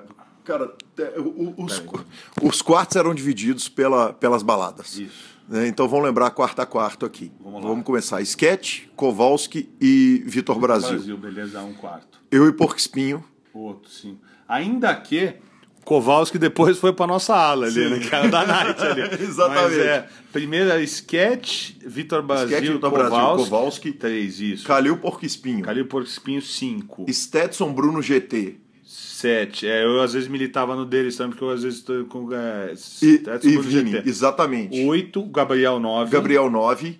É, Rodrigo o... Giosa 10. Giosa 10. Larissa Metran. 11. Uh, Tom Azevedo. Tom Azevedo. 12. Caio Brits. Caio Brits. Sketch. Não, Sketch a gente já falou. O Will, Will Arruda. Arruda e Caio Fã. E Caio Fã. 15, chegamos Exatamente. 15. Perfeito. Exatamente. Exatamente. Perfeito. Caio Fã, célebre Caio Fã, né? Que o Calil tem uma maravilhosa, né? Com, com ele. É sensacional. Eu vou contar por alto essa parada aqui. Aí o Calil vê se ele quiser Pode cortar. A gente tá num estabelecimento de casa de, de espetáculos, de entretenimento. De, da pior qualidade, é. né? Ou da melhor, dependendo do ângulo. É. O caso, não aquela casa bonita ali, né? Que você vai à noite, né?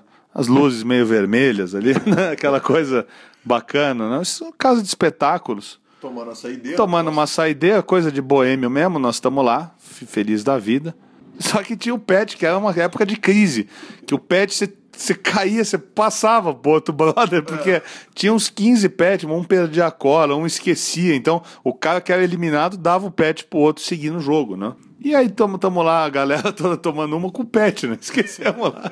E tá. Caio Fã num estado mais louco que o padre do balão ali, o padre do balão que embarcou no rabo do cometa ali. Já tinha perdido a caixa preta duas vezes, o Caio Fã.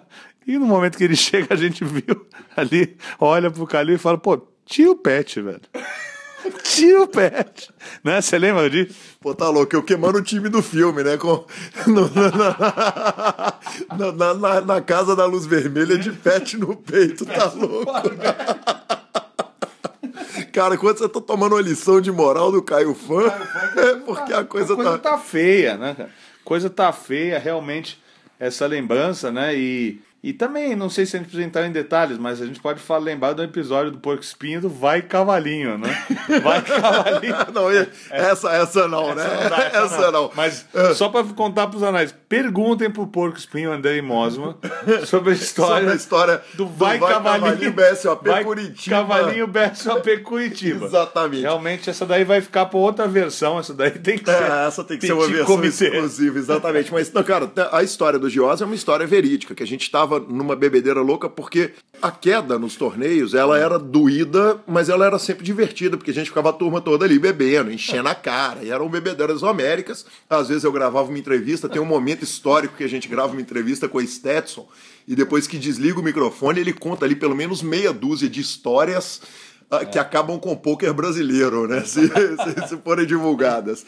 E a gente tá numa bebedeira lá em Goiás, cara, e não tem nem onde comprar álcool, não é, tem nada. Disso. Fim de mundo. E alguém vira e fala assim, cara, e a gente não hospedado no hotel do evento, Sim. a gente ia para jogar. E alguém vira pro Josa e fala, porra, tem um cassino roubado a uma hora daqui. e o Josa levanta e olha assim, vamos pro cassino roubado? Por favor, vamos pro cassino roubado. grande figura, grandes momentos, né, Vinão? É, não. Rodrigo, Rodrigo Giosa, figuraça, cara. Igual essa, cara, o Forbet teve cada história, cara, nesse ano. Tipo, teve. Nossa, teve coisa ali também. Teve Rio de Janeiro depois do evento também que ele não pode relatar aqui também, como vai cavalinho ali, né? Que quase entra um sitting out eterno ali, num, num rolê ali que quase saem dois para um rolê e voltam um, né? né? Mais ou menos por aí, né? Mas é aqueles tempos da juventude, né? Isso, aquilo tal.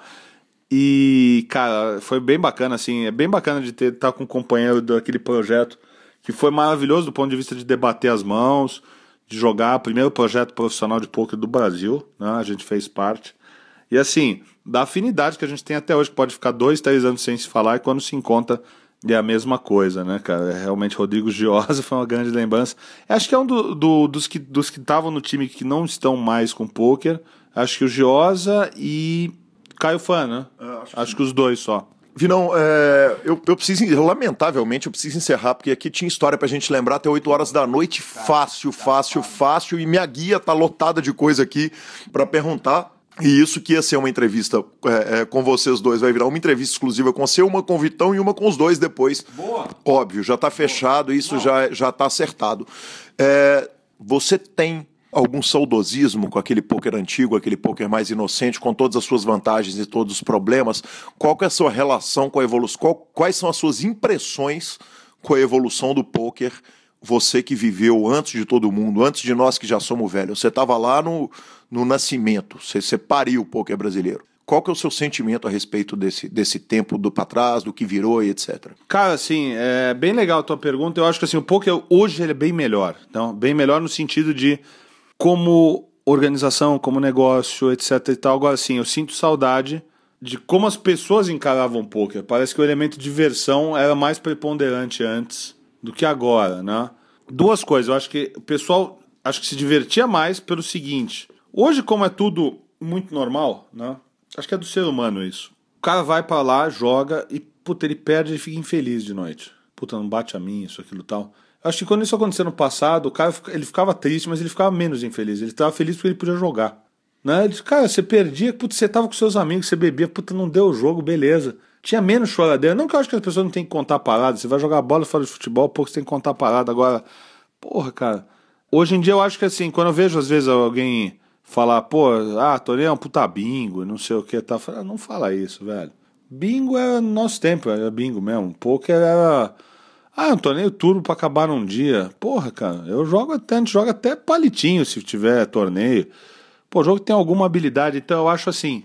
É, e é normal também, porque as pessoas não viveram outra realidade, né? De tipo, de não ter jogo, de, de, de poder jogar, né? de ser preso. E assim, de a sociedade bater muito mais forte. Cara, meus pais têm a cabeça super boa, jogava xadrez, estavam com jogar poker, não foi muito.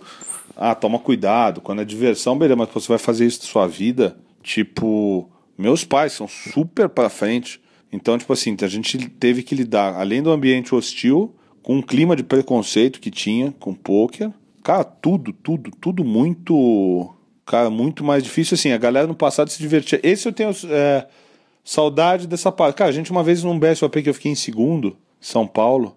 Cara, a gente começou o torneio duas horas depois porque os caras estavam presos no trânsito. Você imagina, puta, nós estamos presos. Puta, então a dia, vamos beber no bar ali. Comer uma pizza ali, uma pizzaria ali que tinha, tinha pizza de dia muito boa.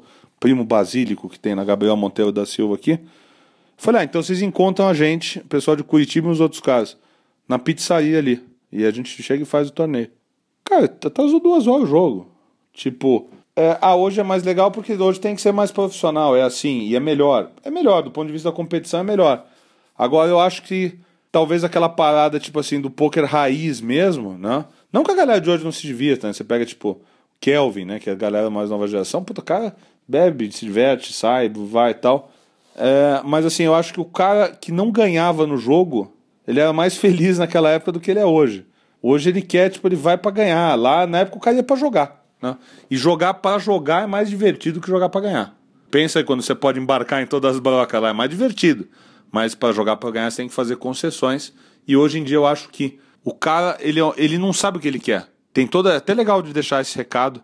Pô, tem esse negócio de dividir recreativo, profissional, etc e tal. Cara, eu acho que é o seguinte: o cara que pensa o jogo de maneira profissional, é, ele é profissional, não que ele seja profissional exclusivo. Um exemplo, Thiago Camilo é profissional de Stock Car e ele é melhor do que 90% dos profissionais de poker que existem exclusivos de poker. Uhum. Pô, ele é o que? Recreativo, Thiago Camilo? Não é, velho.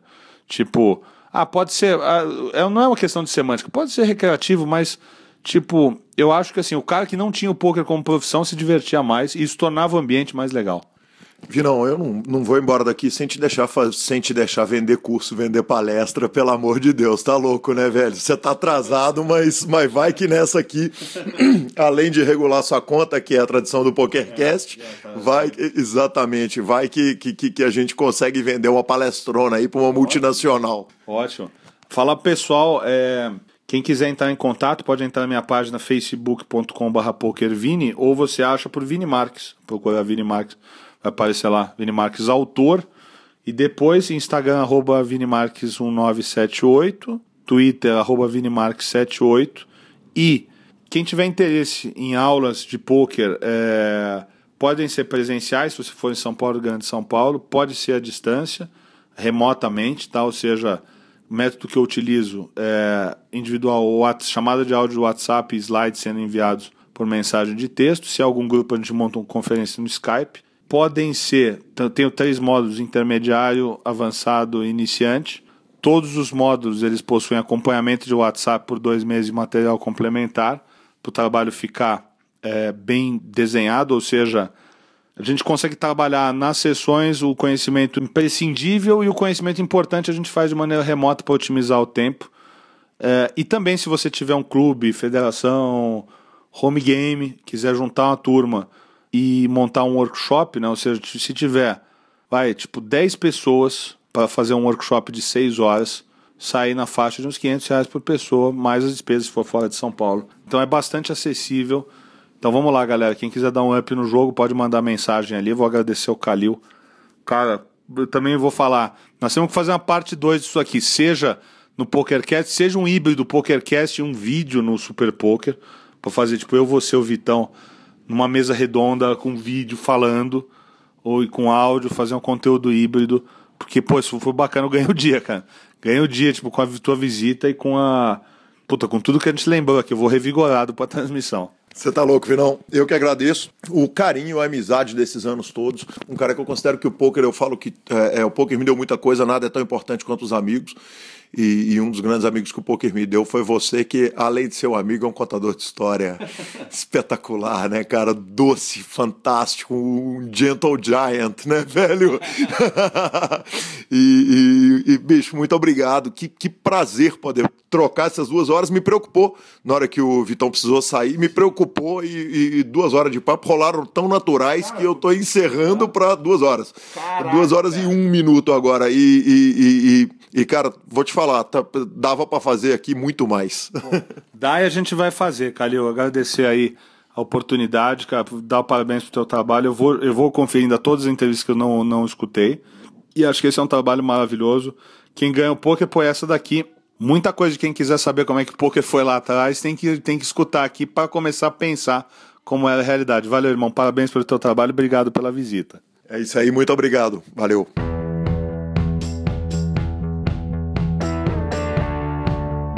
É isso aí, pessoal. Estamos de volta e, professor, já vamos voltar com as tuitadas, cara. Eu começo com a tuitada do Mike Matheson, que tuitou ontem. Se alguma pessoa super rica, anteontem, aliás, se alguma pessoa super rica quiser me bancar para eu jogar esse torneio de um milhão de dólares no domingo, eu jogo por 0% só para ganhar desses gêniozinhos. Isso chama recalque. Não, isso chama rasgar um milhão de dólares dos outros. E teve resposta, né? Teve resposta para tudo quanto é lado, velho. Teve gente falando. Teve, teve alguém que botou aquela cena dos Simpsons, que acho que, se não me engano, é o senhor Burns queimando dinheiro, jogando dinheiro numa fornalha. Assim, cara, é maravilhoso. O Remco, que é o, o, o, repórter do Poker Central, colocou o seguinte: 30 dos 109 jogadores que começaram o dia 6 do Main Event são jogadores que eu, que eu conhecia antes do evento começar. Eu conheço muitos jogadores, mas esse número ainda assim me surpreende. Cara, é, é, é, pra, é pra gente ver a diversidade do field no main event, né, Lanza? É grande, né, cara? É muito grande. Nós estamos falando de 7 mil entradas, 8 mil entradas. É muito grande, cara. É muito grande. É bizarro. O Cliff Joseph, o Johnny Becks, é, que fez reta final também no evento, falou: Eu tava, fiquei muito mais triste de cair desse evento do que há dois anos atrás. Há dois anos atrás foi quando ele fez mesa final. É, tem uma grande diferença entre ter mais de 100 pessoas lá, literalmente te apoiando, e sair do, do main event andando sozinho e pensando da, da, da paulada que você tomou e com seus sonhos estraçalhados. Dito isso, eu estarei de volta cavalgando nesse cavalo, estarei de volta é, é, grindando daqui a poucas horas. Isso, é só para constar que, pessoal, é, é, o Carlos tá fazendo tradução em tempo real, viu, gente? Exatamente. Só para vocês entenderem que de vez em quando ele dá uma. uma que às vezes uma, dá uma travadinha aqui, um trava porque a expressão eu tenho que achar a expressão mais próxima e eu não sou o Felipe Fio que é o monstro das traduções. Exatamente. Teve também o Stephen Sontemeyer. Sontemeyer. É melhor você continuar, vai. É, o Mito falou o seguinte: vamos, let's fucking do this, vamos okay. fazer essa parada. Um milhão de bain, tô pronto. Ei, eu não perdi aposta nenhuma, tá? Felipe Mojave e posta a foto dele indo jogar o Big One for One Drop de camisa do Brasil, Marcelo Lanza Maia. Regulou? Eu não sei, ainda não sabemos. Mas, cara, a aposta dos dois foi o seguinte: era Brasil e Alemanha. Quem fosse mais longe na Copa do Mundo, o Brasil não foi bem, não, mas a Alemanha mas, mas ficamos... vamos, vamos, monstro. Tá louco, a Alemanha tá de parabéns e parabéns ao Mano Moja, que ganhou esse bet do bem, botando aquele que talvez hoje seja o maior nome do poker mundial. O, o, talvez o maior de todos, de toda essa geração de gênios alemães do poker, para jogar de camisa do Brasil. E ele já avisou o seguinte: se der sorte, jogarei outros torneios com a camisa do Brasil. Aí sim, one time. Alguma coisa tem que regular no Brasilzão da massa. Exatamente, Lanzinha. Tem algumas citações que a gente precisa fazer aqui antes da gente encerrar o programa, né? Vamos começar pelo Itatiaia Rádio Bar, aquele torneio fantástico. Eu cheguei lá, cara, eu literalmente fui lá para dar um abraço na turma, não dou conta de jogar poker no meio da semana. Cheguei lá, dei de cara com uma reação que eu não esperava, cara. É, o, o Thiago, que, que é ouvinte do programa, né, senhor? Cara, é o ouvinte do programa, né? Ele Ouviu todos os programas. É, encostou na gente falou, velho, eu não sabia que vocês faziam essa parada, eu não conhecia o PokerCast antes. Que legal, cara, eu ouvi todos e foi citando um por um e tal, velho. Que, que prazer, velho, ver o brilho no olho de um cara contando tudo que ele tá aprendendo e ouvindo no podcast, né, Lanza? Você vê como que a gente consegue influenciar os outros sendo esses dois idiotas que somos. Exatamente, cara. que, que quanta honra, velho. Que legal. Obrigado, Thiago. Muito Obrigado bem. pelo carinho. É por isso que fazemos o programa, né? Exatamente, exatamente. É, algumas citações até para regular contas aí da turma. Jefferson Correia, ah, também o Maurício Mosna, que é o M Mosna lá no PS, Galo Flop também, Fichas Free pediu para citar ele para regular. Cara, que legal. É, então tá todo mundo citado aí. Finalizando o programa, lança superpoker.com.br. Você tem todas as notícias de poker. Daqui a pouco daqui a pouco estão voltando com o grilo. Senão tem que tirar green card, né, velho? Tipo isso, né? lá. É, superpoker.com.br barra clubes é a guia de clubes do Brasil.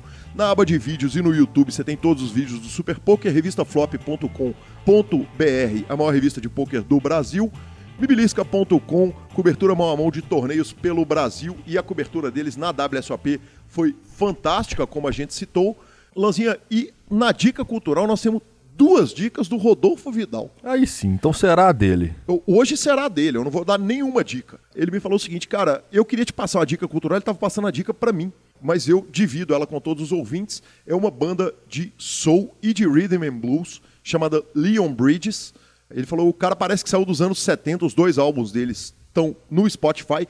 Eu dei uma ouvida, de fato é fantástico, então fica a banda Leon Bridges e além disso, ele indicou um documentário chamado Wild Wild Country no Netflix. O Rodolfo merece ser o dono de todas as dicas culturais dessa semana, Lanza, porque eu vou te falar, o que ele faz com a, com a gente, contanto que a gente gagueja, A gente dá um trabalhinho pra ele, né? Nossa senhora. E além de tudo, ainda estamos mandando o programa, o quê? Umas quatro horas úteis É, atrasado? hoje, hoje nós estamos mais atrasados. um Atrasadinho um pouquinho. Então, obrigado, Rodolfo, pelo trabalho fantástico que você faz com a gente. Muito obrigado, muito obrigado a todo mundo que ouviu. Quarta-feira estamos indo pro BSOP, né, Lanzinha? Exatamente, é o, que, o recado que eu queria dar. Torneio de seleções, começamos quinta, quinta-feira é o dia do torneio de seleções, dia 1, classificamos dia 2. Então, é, boa sorte a todas as seleções, que possamos fazer um, um torneio bacana, legal, leve, para que todo mundo se divirta. E vamos aqui, nós vamos, nós vamos via Instagram, vamos meter no live. Exatamente. O senhor vai estar lá, nós vamos meter bala. E o BSOP, nosso parceiro querido, nosso patrocinador querido, junto com o H2, cara.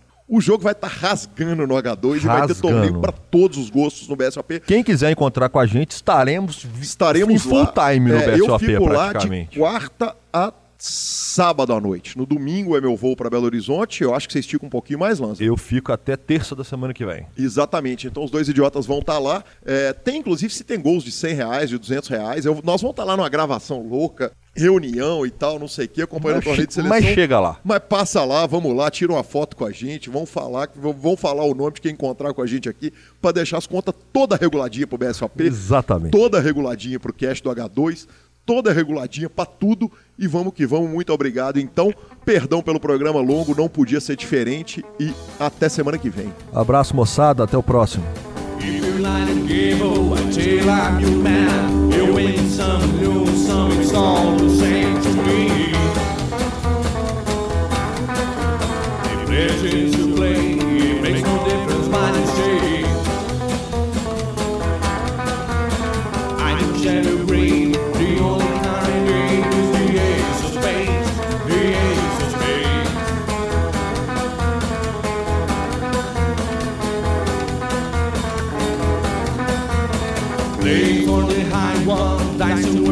with